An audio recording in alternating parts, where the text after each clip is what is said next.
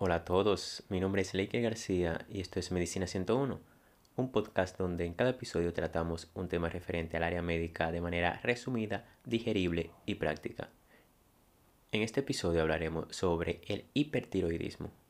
El término hipertiroidismo se refiere a cualquier condición en la cual existe un exceso de hormona tiroidea en el organismo. Esto es por una hiperactividad de la glándula tiroides. La glándula tiroides produce dos hormonas relacionadas. Estas son la tiroxina, conocida también como la T4, y la triiodotironina, que es la que conocemos todos como la T3.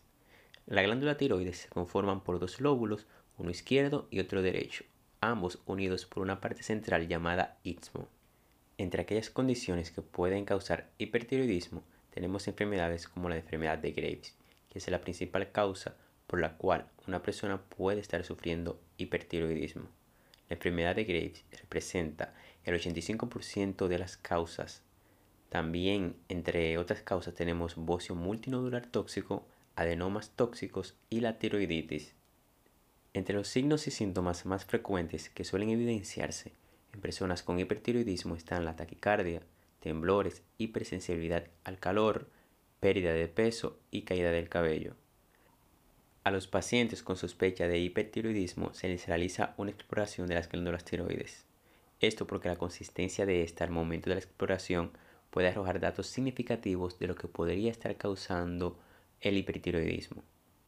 Por ejemplo, en la enfermedad de Krebs se puede distinguir un bocio pequeño, moderado, con una superficie lisa y de consistencia blanda.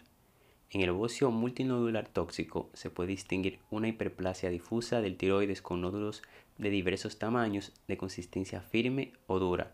En el adenoma tóxico se aprecia un nódulo tiroideo de tamaño mediano o pequeño que resulta indoloro y se puede situar en cualquiera de los lóbulos o en el istmo. Es de consistencia firme pero no dura.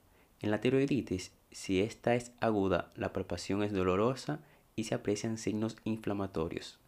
En las formas subagudas, la tiroides es dolorosa y de consistencia firme. Además de las exploraciones que se realizan ante una sospecha de hipertiroidismo, también se realizan analíticas para determinar los niveles de TSH, que es, la hormona estimulante de la tiroides, y también para determinar los niveles de la T4. Los niveles normales correspondientes a la TSH van desde 0.5 hasta 4.5 miliunidades por litro y los de la T4 van desde 0.9 a 2.3 nanogramos por decilitro.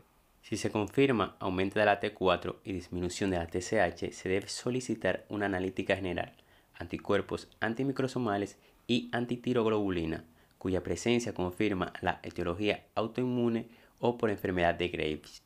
La gammagrafía tiroidea permite el diagnóstico diferencial en bocio multinodular, adenoma tóxico, tiroiditis y los nódulos.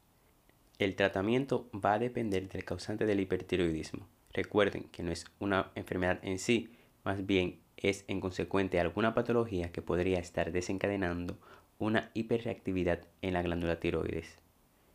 Este tipo de personas son pacientes que se deben derivar a endocrinología para asesorar al paciente sobre el tratamiento más correcto, ya que a veces es difícil de controlar y necesita el seguimiento de un experto sobre todo en pacientes con nódulo tiroideo, bocio asociado a síntomas compresivos, oftalmopatía infiltrativa y edad superior a 40 años. Hasta aquí el episodio de hoy. Recuerda seguirnos en Instagram como Medicina 101 Podcast. Puedes también unirte al Patreon del podcast accediendo a patreon.com slash medicina 101 desde tu navegador o desde la aplicación de Patreon como Medicina 101. Aquí puedes tener acceso a todos los episodios de una manera anticipada además de la versión extendida del episodio de la semana donde se profundiza y se abunda aún más sobre el tema. Eso es todo por hoy, nos encontramos la próxima semana en otro episodio de Medicina 101.